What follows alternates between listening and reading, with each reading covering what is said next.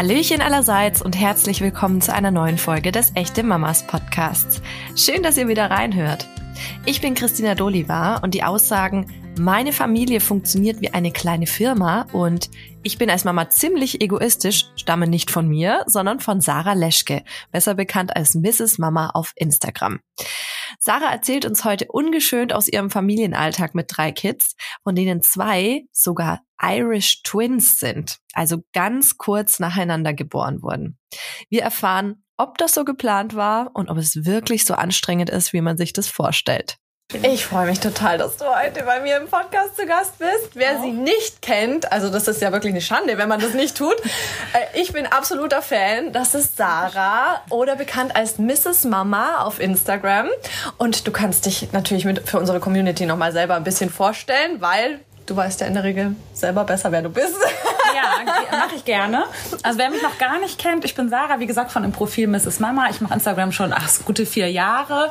Ähm, mittlerweile mache ich es auch komplett hauptberuflich. Ich habe drei Kinder, acht, zwei und eins. Und darum geht es ja heute auch ein bisschen um ja die beiden Kleinen und das Besondere am ja, Mama sein. Das findet ihr eigentlich auf meinem Profil. Ganz viel Alltag, Reisen, Rezepte. Ja, das bin eigentlich ich ziemlich normal.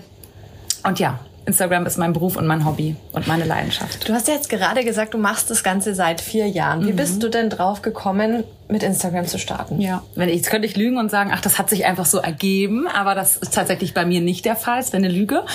Ich ähm, habe das, also habe es schon anvisiert, weil ich eben eine Freundin habe, die auch auf Instagram sehr aktiv ist, die damit damals angefangen hat. Die hatte dann so ihre ersten 10.000 Follower und ich war dann ganz neugierig und habe gefragt, hey, wie, wie läuft das ab und wie funktioniert das und kann man damit auch Geld verdienen? Und die ist eigentlich eher so hat mich an die Hand genommen. Ich, ich sage auch immer, es ist meine Mentorin. Die Verrätst Vicky, du, wer ja, Vicky von Alltagsliebe verrate ich sehr gerne, weil sie wirklich ähm, nicht müde geworden ist und mich da echt an die Hand genommen hat und mir die ganzen Geheimnisse äh, weiter verraten hat und wie man verhandelt und wie man die ersten Kooperationen bekommt und ja, und dann, äh, wie man so schön sagt, habe ich Blut geleckt. Also habe dann wirklich gemerkt, oh, das funktioniert. Und am Anfang war es noch so, ich weiß nicht, ob ihr das noch kennt, da hat man dann musste man dann irgendwie ganz viel liken und bei anderen kommentieren, um irgendwie noch organisch zu wachsen. Also ohne, dass man jetzt ein Gewinnspiel oder sowas gemacht hat, wie es ja mittlerweile so der Fall ist.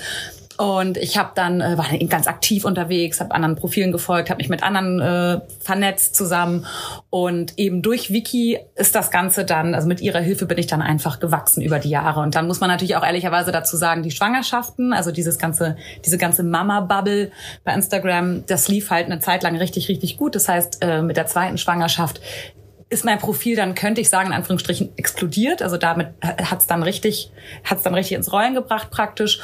Und ähm, ja, so bin ich dazu gekommen. Und jetzt mittlerweile, wie gesagt, nach vier Jahren ähm, bin ich auf, habe ich so eine Größe erreicht, dass wir halt, wie gesagt, äh, dass es halt mein Hauptjob ist und wir davon leben können. Genau. Das hat sich dann tatsächlich cool. so ergeben. Das habe ich natürlich nicht vorausgesehen, aber es war schon mein Ziel, muss ich schon ganz ehrlich sagen, doch, das hauptberuflich zu machen. Total spannend. Ähm, du hast gerade gesagt, ähm, du hast vor vier Jahren gestartet, auch mit der Intention natürlich, dass das Ganze groß wird ja. und so weiter. Ähm, aber hast du von Anfang an schon deinen äh, Themenfokus gehabt oder hat sich das auch so ein bisschen entwickelt? Ein bisschen. Also ich habe gestartet, also Instagram habe ich glaube ich schon, oh ich weiß gar nicht, seit 2014 glaube ich. Da war ich mit meiner ersten Tochter schwanger. Da war ich aber wirklich nur reiner Konsument und habe mir das halt eben alles angeguckt und fand das irgendwie alles so spannend und dann, ähm, ja, habe ich natürlich schon gemerkt, dadurch, dass ich in selber Mama, gerade frisch Mama geworden bin oder schwanger war, dass ich mich natürlich dann auch nach Austausch gesehnt habe. Mhm. Und das war eigentlich für mich, und das ist auch für mich immer noch das Beste an Instagram. Am Anfang waren es ja die Facebook-Gruppen, die es dann gab. Die da echte Mamas-Gruppen. Genau, ja. ja. Ja, das war für mich auch wirklich so ein Ventil. Da habe ich irgendwie Austausch gesucht und Erfahrungsberichte gelesen und es war einfach ein Ventil für mich. Und irgendwann schwappte das ja so ein bisschen auf Instagram rüber. Und das ist auch immer noch das, was ich am meisten schätze, die Community, den Austausch mit meiner Community, äh, wenn ich Tipps brauche. Ich liebe das. Ich muss einfach irgendwie einen Fragesticker oder schreib irgendwie, ey, schickt mir eine DM, wenn ihr das und das wisst. Und da kommt sofort eine Antwort von der eigenen Community. Und das war einfach das, was mich auch so gefesselt hat an Instagram irgendwie. Diese, diese Verbundenheit, dieses Social, was man irgendwie so zusammen hat. Und ja, und dann habe ich natürlich schnell gemerkt, ey, ich bin selber Mama, ich bin schwanger. Und dann habe ich eigentlich meine Nische ja automatisch gefunden. Ja. Was ist dir denn am allerwichtigsten, was du auf Instagram mitgeben oder teilen möchtest? Ähm, die Normalität ja, des Mama-Daseins, aber mir ist eben auch Frau sein und das Frauenbild wichtig. Das heißt, ich bin nicht nur Mama, sondern ich bin auch Sarah und ich bin mir selber wichtig. Also auf einer gewissen Art auf das Thema Selbstliebe, aber nicht aufs Äußere bezogen. Schon auch, klar. Aber Selbstliebe fängt ja im Inneren an. Und das ist, glaube ich, auch das, was manchmal so ein bisschen vertauscht wird oder was nicht so ganz verstanden wird. Für mich fängt halt Selbstliebe von innen an und ähm, ja, es ist eigentlich so facettenreich, wie wir Menschen sind. Also mein Mama-Dasein, ähm, dass ich mich aber auch für Mode interessiere, fürs Reisen, Rezepte, ich koche gerne. Also ja, so das Konzeptpaket eigentlich, ja. Jetzt hast du gerade das Reisen angesprochen. Mhm. Du hast ja kürzlich einen Freundentrip nach ja. Ibiza gemacht. Ja. Wie war denn da so das Feedback aus der Community? War das durchwegs positiv oder kamen da auch kritische Stimmen? Tatsächlich, was ich bis jetzt alles so gelesen habe, manchmal, also manchmal komme ich mit den Nachrichten nicht so hinterher, aber bis jetzt durchweg positiv. Klar, da kam jetzt auch mal eine Nachricht, oh, ich könnte das nicht und auch ganz oft, ich will, aber ich traue mich nicht oder mhm. mein Partner möchte das nicht oder mein Umfeld kritisiert das oder so. Aber sonst nur Zuspruch und äh, ja, Begeisterung und also ja, ich glaube, die meisten Mamas fühlen es halt fühlen es halt sehr, ja. dass man einfach eine Auszeit braucht. Und wünschen sich das. Und wünschen sich das sehr, ja. Weil das ist ja wirklich auch nicht allen Mamas möglich. Also ja. äh, da braucht man ja auch den Background. Ja, und natürlich. da kommen wir auch später noch dazu. Ja. Ähm, jetzt zu deinen Kindern mhm. und Schwangerschaften. Du hast vorhin gesagt, du hast mittlerweile drei Kinder. Ja. Und ähm, die, sage ich mal, letzten beiden sind sehr, sehr nah beieinander. Mhm. Die Frage hast du bestimmt schon oft gehört, aber war das so geplant? ja, ah, die, die Frage, die alle lieben und viele nicht beantworten wollen wahrscheinlich, war es nicht. Tatsächlich. Ich sag ja immer, ähm, Olivia ist ein Wunschkind, aber kein geplantes Kind, also kein geplantes Wunschkind. Ähm, sie war schon gewünscht, also wir wussten definitiv, dass wir ein drittes Kind haben mhm. wollen, also ganz safe und sind auch so ein bisschen mit dem Gedanken rangegangen, wenn es passiert, dann passiert's, dann freuen wir uns, wir wollen auf jeden Fall ein drittes Kind. Aber dass das dann doch so krass, so schnell passiert, ähm, ja, hätte ich ehrlich gesagt nicht gedacht. Äh, von daher sage ich immer, ja, es ist, es ist ungeplant gewesen. Es ist gewollt, aber nicht geplant. Schwanger mit Kleinkind. Meine Kleine wird jetzt dann zwei. Ich habe mir bis jetzt nicht vorstellen können, wieder schwanger zu sein. weil ich einfach die Horrorvorstellung hatte, wie kriege ich das hin, wenn ich diese Müdigkeit oder vielleicht ist er noch schlecht oder was auch immer. Ähm, ich ich habe mir einfach nicht vorstellen können, dass es das körperlich funktioniert. Erzähl mal, wie war es wirklich für dich? Ja, körperlich ist ein guter Stichpunkt. Müdigkeit. Also ich muss fairerweise dazu sagen, ich habe ja einen Partner in Elternzeit. Also mein Mann ist zu Hause und wir haben uns die Aufgaben geteilt oder wir teilen uns ja immer noch die Aufgaben. Das ist natürlich das Glück haben vielleicht andere ähm, Paare nicht. Und dadurch ist es so ziemlich gut verteilt. Mm, aber dennoch, ähm, also im ersten Moment habe ich auch gedacht, oh, was jetzt wieder schwanger und äh, Josua war ja noch ein Baby, also der war ja irgendwie sechs, sieben Monate alt und da konnte ich mir das irgendwie gar nicht vorstellen. Und ähm, ja, am Anfang, es hat schon mit der Geburt angefangen, es ich hatte ja eine Hausgeburt und wir hatten niemanden, der den Kleinen nimmt, also den, den mittleren dann.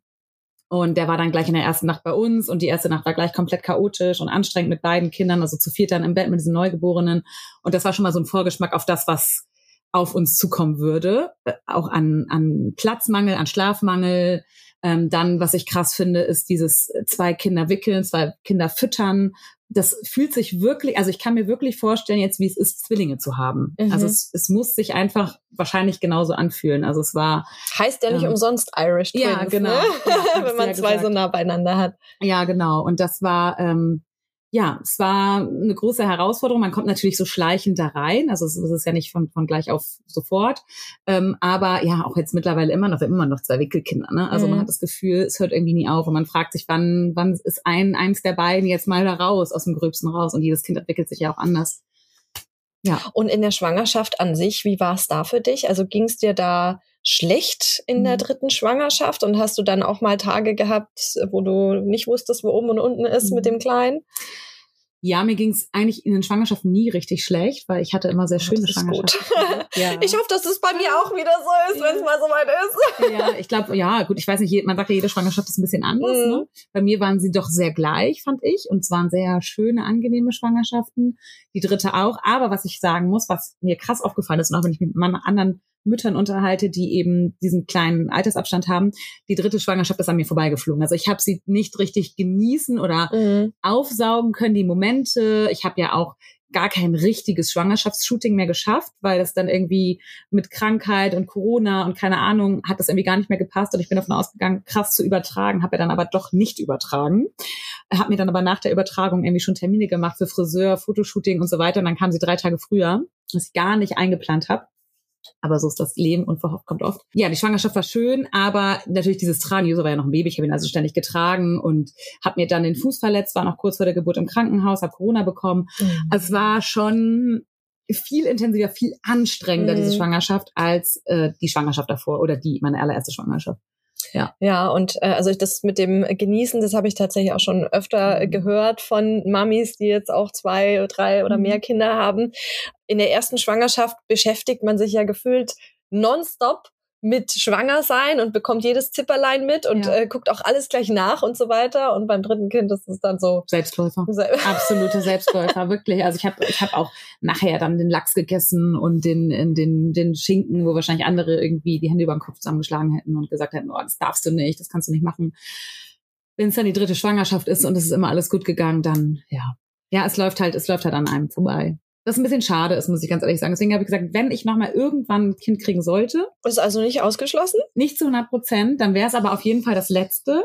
Und dann würde ich eben auch gerne diesen Abstand haben wollen, um es nochmal intensiv zu genießen. Mhm. Ja, das wäre mein Wunsch. Aber es kommt ja sowieso immer alles anders, als man glaubt. Und wer weiß auch, ob überhaupt. Aber Was wäre denn in deiner Vorstellung so ein idealer Abstand? Drei Jahre. Mhm. Tatsächlich. Ich glaube, alles unter drei ist herausfordernd für mich persönlich. Ich muss mhm. ja immer dazu sagen, es ist mein, mein persönliches Empfinden. Da ist ja auch jeder anders und ja. jeder geht ja auch anders in seiner Mama-Rolle auf.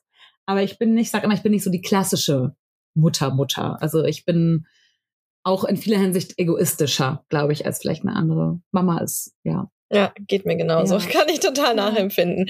Ähm, jetzt hast du ja gesagt, dass dich das schon auch herausgefordert hat oder immer noch mhm. herausfordert, dass die beiden auch noch gewickelt werden und so weiter. Mhm. Ähm, was ist denn positiv daran, dass mhm. die so nah beieinander sind? Ja, also positiv daran ist auf jeden Fall, dass ich jetzt merke, also die Kleine ist ja jetzt anderthalb und Josa wird jetzt drei im September, dass die anfangen miteinander zu agieren. Also sie kitzeln sich und äh, Olivia will ja mit Joso, also sie verlangt nach seiner Aufmerksamkeit und sie spiele, also sie fangen langsam an miteinander zu spielen. Ist zwar noch so eine ganz abgespeckte Form, weil intensives Spielen ist ja, glaube ich, erst so richtig ab drei. Aber sie ähm, interagieren zusammen und sie sind ganz süß zusammen und das ist äh, schön zu sehen. Ja, auf jeden Fall. Und ich glaube auch, und das ist auch so mein Gedanke oder mein Wunschdenken, ist natürlich nicht in Stein gemeißelt, dass sie später ein schönes Verhältnis miteinander haben und er der große Bruder ist, der ist er ja für sie ähm, das erhoffe ich mir einfach daran. Und ich, ja, ich glaube und hoffe, dass es so sein wird, dass sie ein schönes Verhältnis miteinander haben werden. Ja. Und wie geht die Älteste damit um?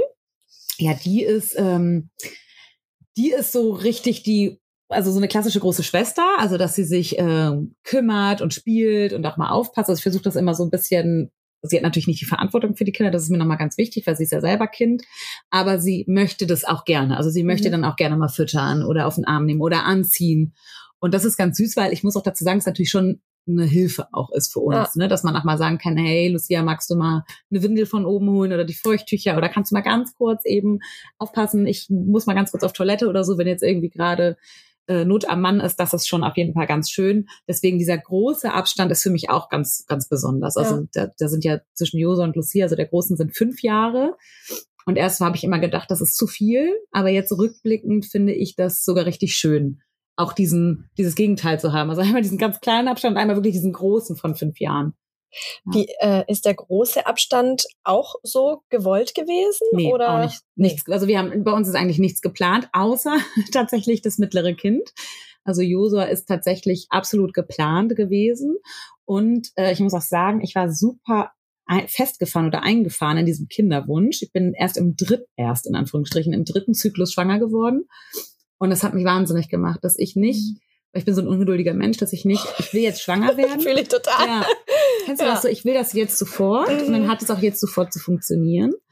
Und ich sage ja immer, das Universum lernt mich äh, in Geduld, auch mit meinen Kindern, dass ich einfach ähm, gezwungen bin, geduldig zu sein. Mhm. Und so mhm. war es auch beim Kinderwunsch da mit Josua, was auch irgendwie so witzig ist, weil Olivia war irgendwie gar nicht geplant und es funktionierte so völlig gar nicht dran gedacht und Josua, oh, das muss jetzt sofort funktionieren und dann erst eben erst im dritten Zyklus das geklappt hat und das hat mich wahnsinnig gemacht, dass das eben nicht sofort funktioniert hat. Also er war schon, kann man schon sagen, ein klar geplantes Kind. Ja. Nach den äh, vier beziehungsweise fünf Jahren dann. Ja, genau, nach den fünf, mhm. vier oder fünf Jahren, genau. Du hast ja gesagt, dein Mann ist in Elternzeit. Mhm. Äh, hat er sich jetzt jetzt erst Elternzeit genommen oder hatte der bei Josua schon Elternzeit? Wie organisiert ihr euch im Alltag? Wie bekommt ihr das alles gewuppt? Mhm. Also zu der ersten Frage. Er hat seit Josua Elternzeit. Also er ist ähm, mit Josuas Geburt praktisch in Elternzeit gegangen. Und erstmal war es nur geplant ein Jahr.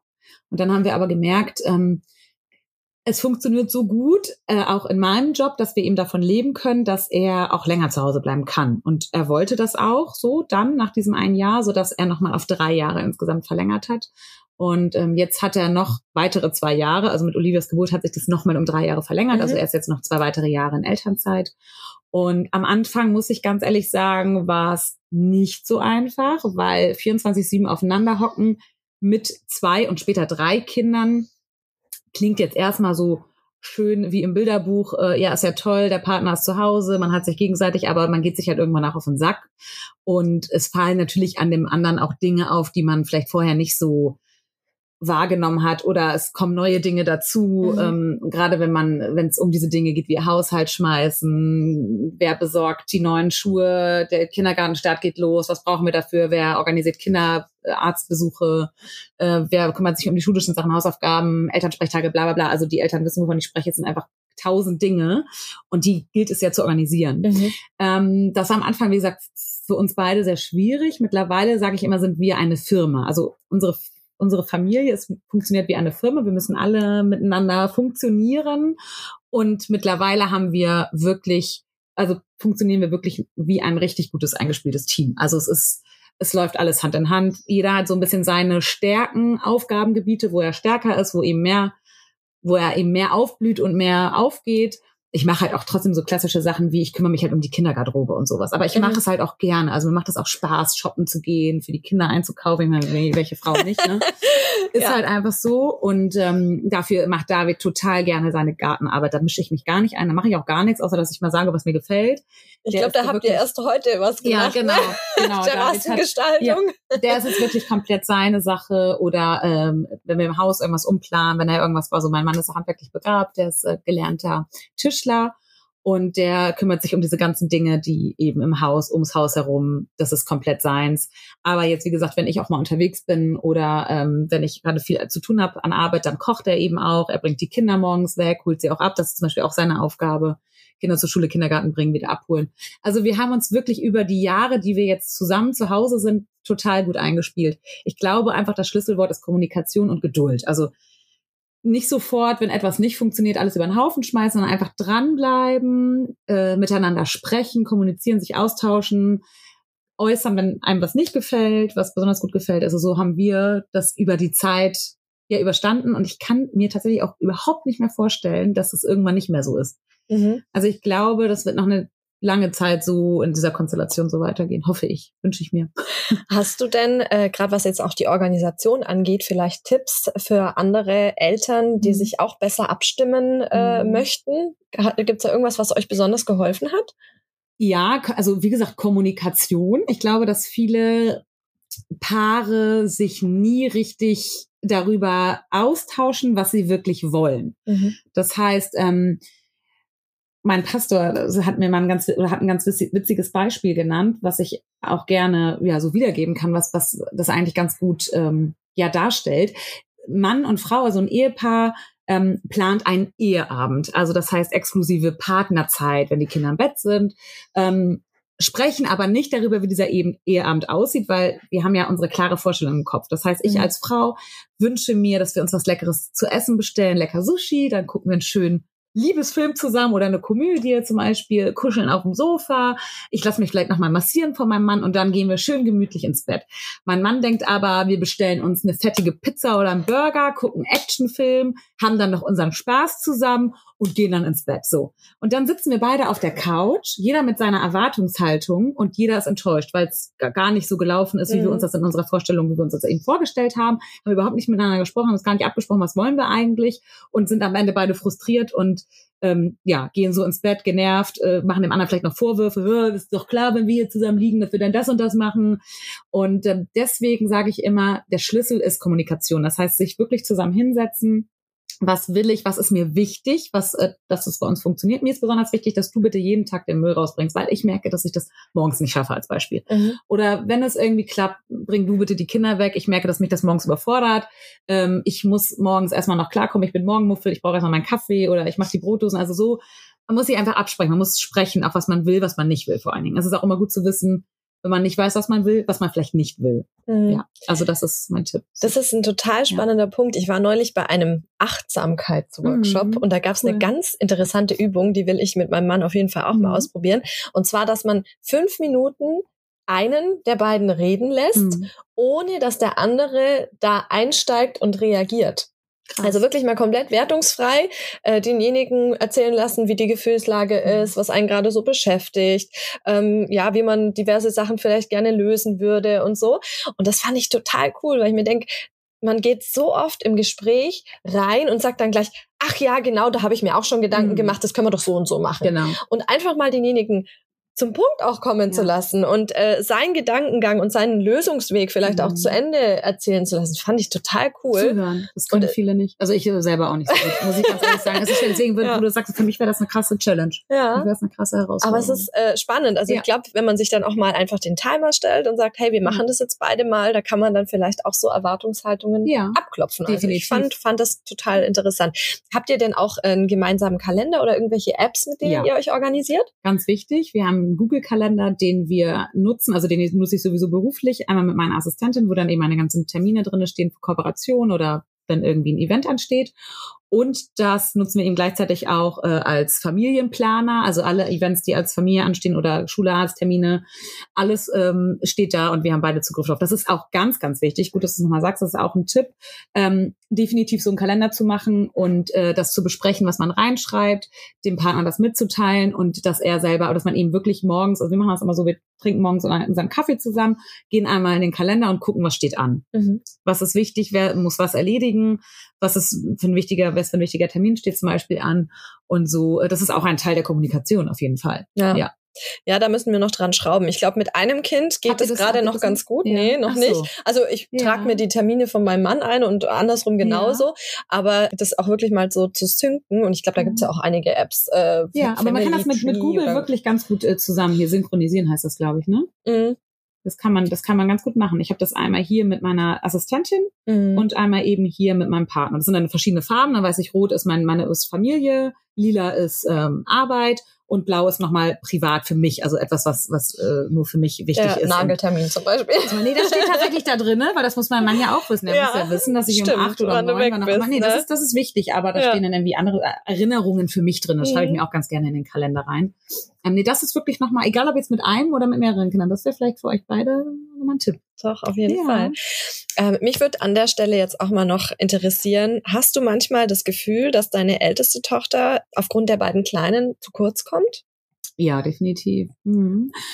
Ich glaube, es geht auch vielen so. Ähm, einfach, was, was ich, was mein Problem oft ist, dass dieses, ähm, dieses Vertrösten findet halt schon oft statt, weil äh, das ist auch für mich die krasseste Herausforderung an den beiden Kleinen.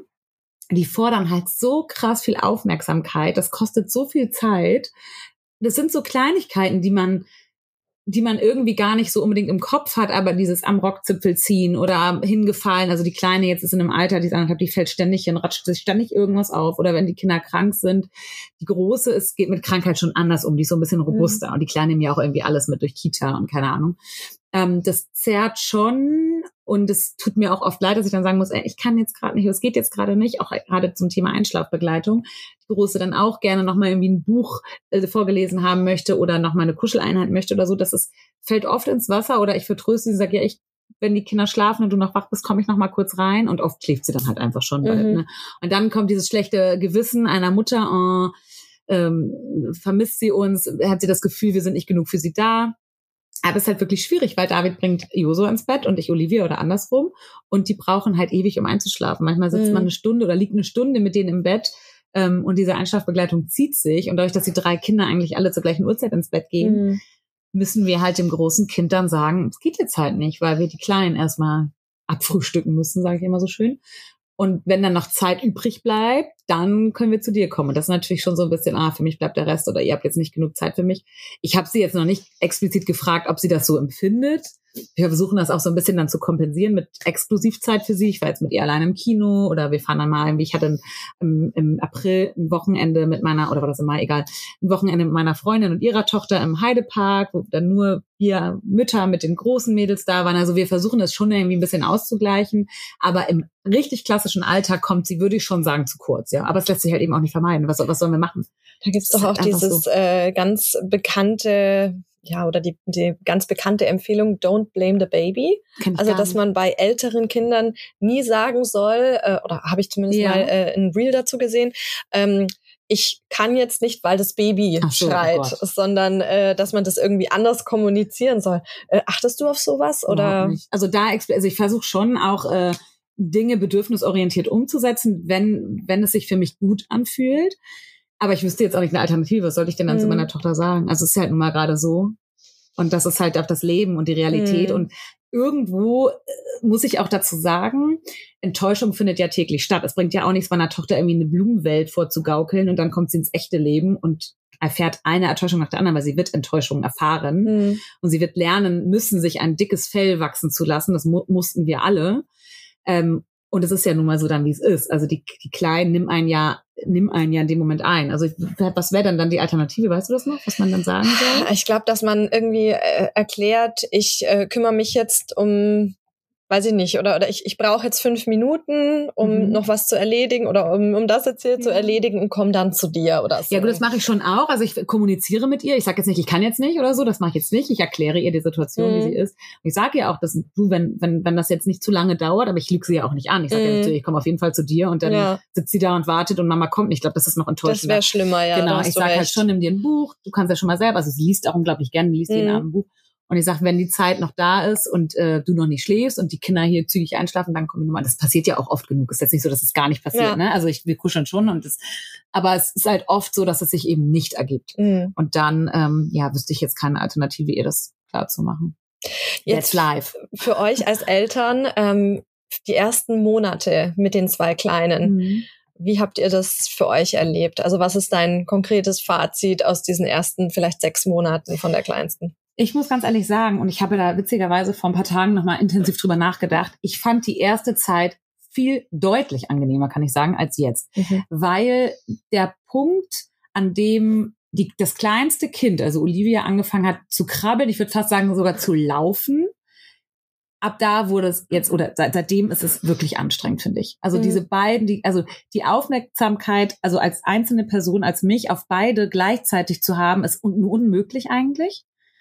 Und es macht mich auch, also es, es lässt mich, ich bin, ich stehe ständig unter Strom, wenn ich ganz alleine, also jetzt nicht in meinem, in meinem Umfeld zu Hause, da weiß ich ja, wo die Gefahren sind. Ich weiß, wenn der Zaun zu ist, wenn das Tor geschlossen ist, dass die da nicht abhauen können. Aber ansonsten so, ähm, wenn ich irgendwo anders bin, ich war jetzt auf dem Schulfest von der Großen, weil mein Mann war nicht da an dem Tag und ich war alleine mit den, mit den drei Kids da ich habe es gemacht aus Liebe zu meiner Tochter, weil ich wollte natürlich, dass sie da hingeht. Für mich war es überhaupt nicht entspannend, gar nicht. Mhm. Es war anstrengend, ich musste immer auf die beiden gucken, dann wollte das eine das, dann hat das Hunger gehabt, dann hat das in die Windel gemacht, dann ist der da weggerannt, dann äh, musste ich gucken, dass der nicht abhaut. Also es ist für mich persönlich maximal anstrengend jetzt. Mhm. Ich fand es im Gegensatz dazu, also als Olivia geboren war, ähm, da hat sie ja nur geschlafen. Also ich hatte meine Kinder immer nur geschlafen, manchmal sechs, sieben Stunden am Stück, dann in der mhm. Federwiege kurz gestillt, gewickelt. Das war Luxus im Gegensatz zu jetzt. Also die ersten sechs Monate habe ich eher als sehr angenehm wahrgenommen. Wir sind ja auch damals, als Olivia drei Monate war, nach Mexiko geflogen. Es war mit ihr selber in der Konstellation super entspannt. Ja, das ist auf jeden Fall äh, total spannend, weil ich habe zum Beispiel auch mal eine Vorgesetzte gehabt mit äh, ebenfalls drei Kindern und die hat gesagt, ja, zwei Kinder war alles gut machbar und bei drei Kindern da musste kreativ werden. Ja. Kommt wahrscheinlich auf den Altersabstand dann an. Ja. Weil ich finde halt zum Beispiel meine oder unsere große Tochter das sagen wir immer wieder und das fällt uns immer wieder auf, super entspannend, wenn ich das jetzt nebeneinander stelle. Mhm. Also wenn ich die Kleinen neben sie stelle und jetzt äh, abwägen müsste, würde ich sagen, dass die, die Achtjährige ist deutlich entspannter. Aber mhm. ich glaube, es geht auch einfach, oder hauptsächlich ist es nicht, ähm, ist es nicht dieses, diese psychische Belastung, die man da hat, weil man hat natürlich dann andere Konfrontationen, Probleme mit einem älteren Kind, Schule oder Stress mit Freunden oder kleine Ausraster, die man dann mhm. halt auch in dem Alter so hat, diese Vorpubertät praktisch. Aber dieses, äh, diese Care-Arbeit, also dieses Wickeln, Füttern, das nimmt halt so viel Zeit in Anspruch. Es ist so aufwendig und nervig auch einfach. Also irgendwann ist es einfach nur noch nervig und das auch bei beiden Kindern zu machen. Und da ist die Große natürlich komplett selbstständig. Die zieht sich alleine an. Da muss ich zum Teil nicht mehr mal was sagen, außer, hey, hast du deine Zähne geputzt? Hm, nee, habe ich vergessen. Okay, dann mach noch mal eben schnell. Aber sie macht es eben selber. Ich muss es nicht machen. Mhm. Sie zieht sich selber an, sucht ihre Klamotten selber aus. Ähm, ne, sie, sie macht ihre Hausaufgaben, sie packt sich ihre Sachen. Wenn ich sage, hey, du hast Ballettunterricht, pack deine Sachen zusammen, macht sie es. Ich muss es nicht für sie machen. Sie denkt mit, das heißt, sie übernimmt auch gewisse Denkaufgaben. Das können die Kleinen ja gar nicht. Also mhm. die, die vor allen Dingen ganz Kleine kann sich ja noch nicht mal mitteilen, die kann ja noch nicht mal sprechen. Und das ist ja auch dieses Anstrengende. Dann die Autonomiephase, die wir jetzt gerade bei Josua haben. Da, dann kommt dann irgendwie alles zusammen, der ganze Brei. Und ähm, ich würde eher sagen, es ist jetzt für mich anstrengend wegen der beiden Kleinen, aber nicht, weil, weil die Große noch da ist. Also das würde keinen Unterschied machen, würde mhm. ich jetzt sagen. Würdest du pauschal die, diesen Altersabstand, wenn die Kinder so nah beieinander sind, würdest du sagen, du kannst es eher empfehlen oder davon abraten? Weil viele Mütter machen sich ja Gedanken darüber, wie mhm. groß sollte der Abstand sein, äh, wann soll das zweite Kind in etwa kommen. Ich meine, so richtig planen mhm, kann man es nee. ja meistens nicht. Nee. Aber ähm, was wäre denn so deine Empfehlung? Vorhin hast du gesagt, hart. drei Jahre. das klingt ein bisschen hart, wenn ich jetzt sage, ich würde es nicht empfehlen, aber mhm. ich habe es auch schon mal in einem Post verfasst auf meinem Profil, dass ich es eben wirklich ehrlicherweise aus meiner persönlicher Sicht, wenn ich mir mhm wenn ich auf meine Ressourcen schaue, auf meinen Geduldsfaden, würde ich es nicht empfehlen. Aber ich bin natürlich, ich sage auch mal, ich bin ja kein Maßstab. Mhm. Also ähm, rückblickend würde ich es nicht empfehlen, aber ich bin jetzt auch nicht irgendwie, ich bereue es jetzt auch nicht oder sage, oh Gott, hätte ich es mal lieber so gemacht, überhaupt nicht, weil Dinge passieren aus einem bestimmten Grund im Leben und ich kann Dinge dann relativ schnell auch annehmen, wie sie sind. Und ich glaube auch, das sollte genauso kommen, wie es bei uns gekommen ist. Aber ähm, ich würde es trotzdem persönlich nicht unbedingt empfehlen. Ja, ich finde es halt einfach maximal anstrengend. Obwohl, wie gesagt, wir zusammen zu Hause sind.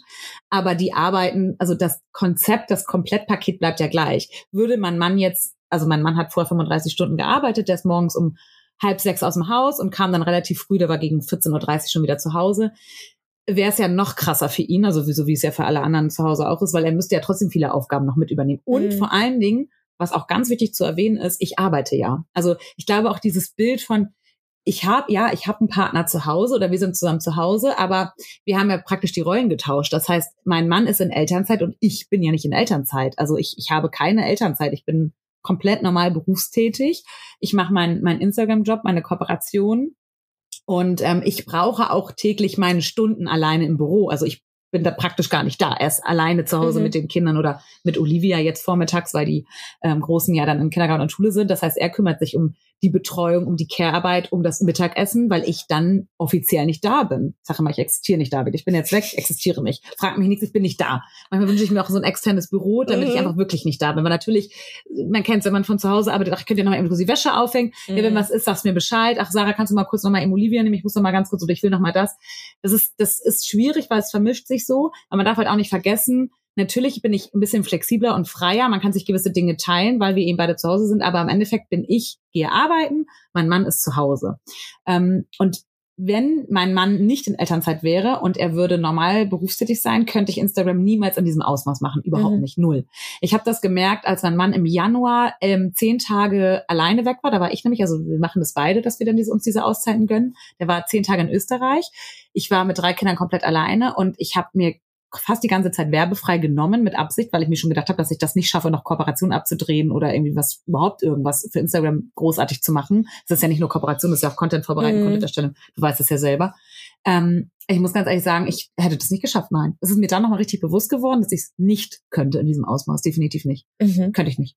Das heißt, ja, Und einer von uns muss die das übernehmen. was würde denn umgekehrt dein Mann sagen? Wie meinst du das jetzt genau? Wie er sozusagen zu diesem Altersabstand ja. steht so, und äh, wie auch. also seid ihr euch da ja? Wir sind, ja, also wir, wir, wir gucken uns abends echt manchmal total fertig an, wenn wir auf dem Sofa liegen und alle Kinder endlich schlafen und, und sagen uns, boah, war, war das einfach anstrengend heute oder die sind mhm. einfach anstrengend, die Kinder. Das ist ja nicht, das hört sich dann immer so negativ an, aber es ist halt einfach die Wahrheit. Es mhm. ist halt mhm. anstrengend. Wir lieben sie, aber sie sind anstrengend. Das ist Tatsache. Punkt. Das war auch eine Erkenntnis. Das war, glaube ich, nach ein paar Monaten, als äh, mein Mann und ich auch so einen anstrengenden Tag hinter uns hatten. Und dann haben wir uns auch so angeguckt und gesagt, hast du dir das so vorgestellt mit Kind? Wir beide so, nee.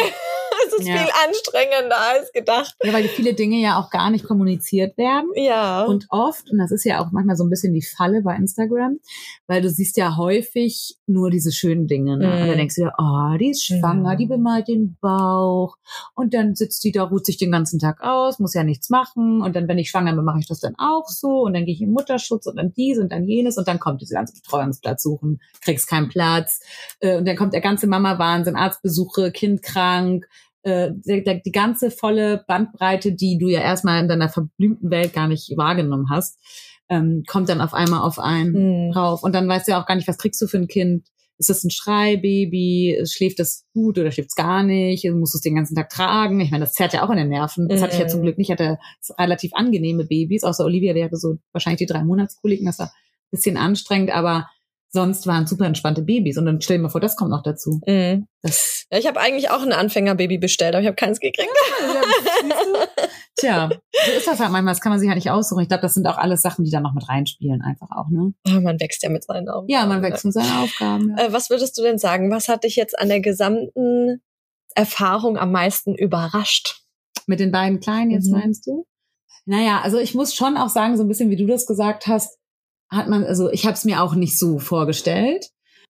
Aber was heißt überrascht ist jetzt, also mich hat jetzt nicht so richtig überrascht, kann ich nicht sagen. Aber ich habe es mir nicht ganz so, ich habe es mir nicht ganz so krass anstrengend. Also ich finde es schon sehr anstrengend Mhm. manchmal, sehr herausfordernd. Das habe ich mir auch ein bisschen schöner vorgestellt. Aber vielleicht redet man sich viele Dinge auch einfach schön, wenn es dann so Mhm. ist. Ja, ich bin jetzt schwanger, jetzt kommt halt das dritte Kind, jetzt haben die halt diesen Abstand, ja, das wird schon irgendwie. Aber das ist ja auch gut, man soll ja auch immer positiv an die Sache rangehen. Ne?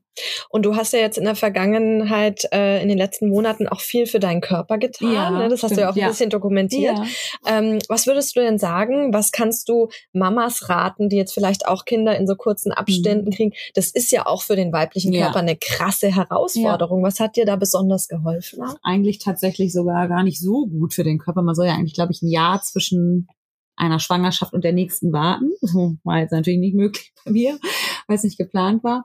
Ähm, ja, also im Endeffekt denke ich einfach, dass man muss einfach gucken, was ist einem wichtig irgendwie. Ne? Also für mich war es irgendwie wichtig, dass ich mich ja nicht verliere oder vergesse. Und ähm, für mich ist auch immer, das wird immer alles so ein bisschen negativ dargestellt. Momentan das Abnehmen und Diäten und so, was ich ja auch verstehen kann, äh, weil eben auch schnell eine Essstörung daraus resultieren kann. Aber im Endeffekt geht's mir persönlich immer um Gesundheit. Natürlich geht's mir auch um Optik. Klar, ich will mich wohlfühlen. Äh, Wohlfühlen kann für jeden anders bedeuten. Für mich Mhm. ist es irgendwo auch Optik.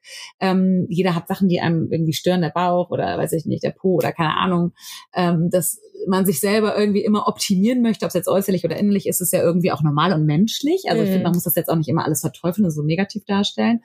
Aber ähm, jeder setzt ja seine Prioritäten anders. Mir war es einfach wichtig oder ich wollte, es ist, ich nehme immer die Dinge wie so eine kleine Challenge im Leben. Also ich wollte irgendwie nochmal es mir be- selber beweisen, nur für mich, nicht für andere, dass ich nochmal diese Figur, beziehungsweise die Figur ja nicht, aber das Gewicht oder dieses Gefühl, sag ich mal, dieses Körpergefühl von vor den Kindern haben möchte. So. Mhm. Einfach sich das, kennst du das Dass die irgendwie? Klamotten auch wieder sitzen. Ja, genau, dass es wirklich Mhm. alte Hosen nochmal passen, die hab ich dann auf dem Dachboden gefunden und dann, ja, aber das ist mein persönlich, da muss man selber für sich, glaube ich, gucken, was ist mir wichtig, wo setze ich meine Mhm. Prioritäten und vor allem das Wichtigste ist ja die Gesundheit. Das heißt, ähm, auch die gesunde Ernährung und auch eine gesunde Ernährung machen ja 80 Prozent aus, also 20 Prozent Sport, 80 Prozent Ernährung, ähm, um einfach im, auch im Alter gesund zu bleiben. Aber diese ganzen Sachen wie Diabetes oder das kommt ja auch alles im Alter. Mhm. Also ich denke einfach, ähm, oder mein Punkt ist einfach die Gesundheit. Also für mich war es einfach, ich wollte einfach gesund sein und deswegen habe ich einfach diesen, ja, diese Challenge sozusagen äh, gestartet mit mit bisschen abnehmen, mit mehr Fitness, mehr Sport, Muskeln aufbauen. Bin ich ja immer noch dabei. Genau. Ja, das kann ich total Ja. nachempfinden. Und es Äh, hat wieder was mit Selbstliebe zu tun, ne? Also Ja. bin ich es mir wert, ne? Und Absolut. eine Mama sollte nie ähm, vergessen, dass sie eben auch noch, ich bin noch Sarah, weißt du, also man sollte immer noch ver nicht vergessen, dass man eben auch noch Frau ist und nicht nur Mutter. Ich finde tatsächlich auch, wenn man da wieder mehr Fokus drauf legt, dann kommt man auch wieder viel mehr in seine Kraft. Ja. Also absolut. dann hat man auch viel mehr Power mehr wieder für den Alltag Ja. und das alles zu wuppen. Also so ging es mir jetzt, als ich dieses Jahr auch so ein bisschen angefangen hast wieder mit, da, ja, mit Sport. da einfach äh, wieder laufen gegangen bin und so weiter. Ja, weil du in dem Moment ja auch was für dich machst. Mhm. Du überlegst dir ja, oder du, du überlegst dir ja, wie kann ich mein Wohlbefinden verbessern? Und das ist ja, hat ja eigentlich, oder das ist ja im Endeffekt wieder Selbstliebe, weil du liebst dich und du liebst deinen Körper und du wertschätzt dich selber und deswegen machst du auch was für dich. Ist ja voll normal. Mhm. Also es ist ja, ist ja komplett klar. dass du ähm, eben dann anfängst und dann so Dinge wie Sport, und das reicht ja, wenn das zwei, dreimal die Woche ist oder von mir aus einmal die Woche, es reicht ja, aber Hauptsache du hast irgendwie was für dich getan. Ja. Ja. Das ist ganz witzig, weil ich habe dann auch ähm, einfach so ein paar Lebensmittel auch weggelassen mhm. und habe mir dann auch vorgenommen, nicht immer die Sachen von meiner Tochter auch oh zu essen. Oh Gott, ich kenne das.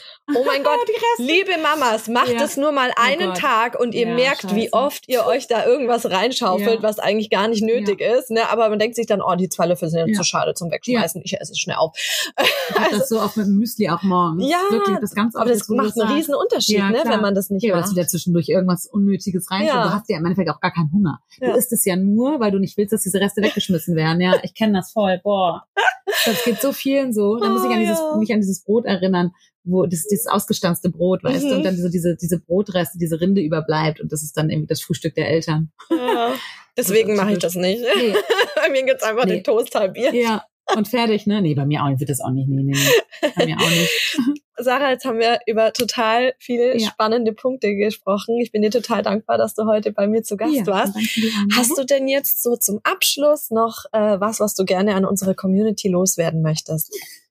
Also vielleicht einfach ein, ja, ein Denkanstoß oder was mir wichtig ist oder was ich auf meinem Profil ja auch gerne kommunizieren möchte, ist ähm, dieses Mama sein bedeutet nicht, sich komplett aufzugeben. Also einfach sich daran zurückzuerinnern, wie war die Zeit vor den Kindern, was hat mir besonders viel Spaß gemacht damals, was sind meine Hobbys, ähm, womit kann ich mich komplett wohlfühlen, wo bekomme ich meinen Ausgleich auch. Also ich finde, wir brauchen ja alle ein Ventil und einen Ausgleich und es ist egal, was es ist, ob es Tennis spielen ist, ob es mal alleine in Urlaub fahren ist, ob es eine Runde im Wald spazieren ist, das spielt völlig keine Rolle.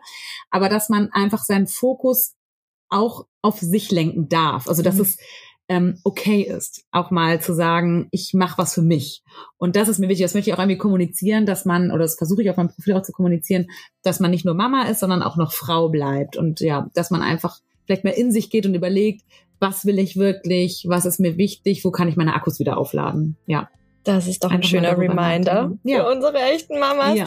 Dann danke ich dir vielmals, dass ja. du heute hier warst und ähm, wünsche dir jetzt ein wunderschönes Wochenende. Ja, Vielen Dank. Mach's gut. Bis dann. Tschüss. Eine ganz erfrischende Folge mit vielen Remindern für Mamas, Selbstfürsorge mehr in den Fokus zu stellen und einfach auch mal egoistischer zu sein. Wenn ihr jetzt auch einen Vorschlag für einen Podcast-Gast, eine Frage an uns oder Feedback für uns habt, schickt gerne eine Sprachnachricht per WhatsApp an 0176 465 42263 oder meldet euch per Mail an podcast.echtemamas.de. Ich bin schon ganz gespannt auf eure Nachrichten und freue mich jetzt schon auf die nächste Folge. In der Zwischenzeit wünsche ich euch wie immer eine schöne Woche und verabschiede mich bis zum nächsten Mal. Tschüss!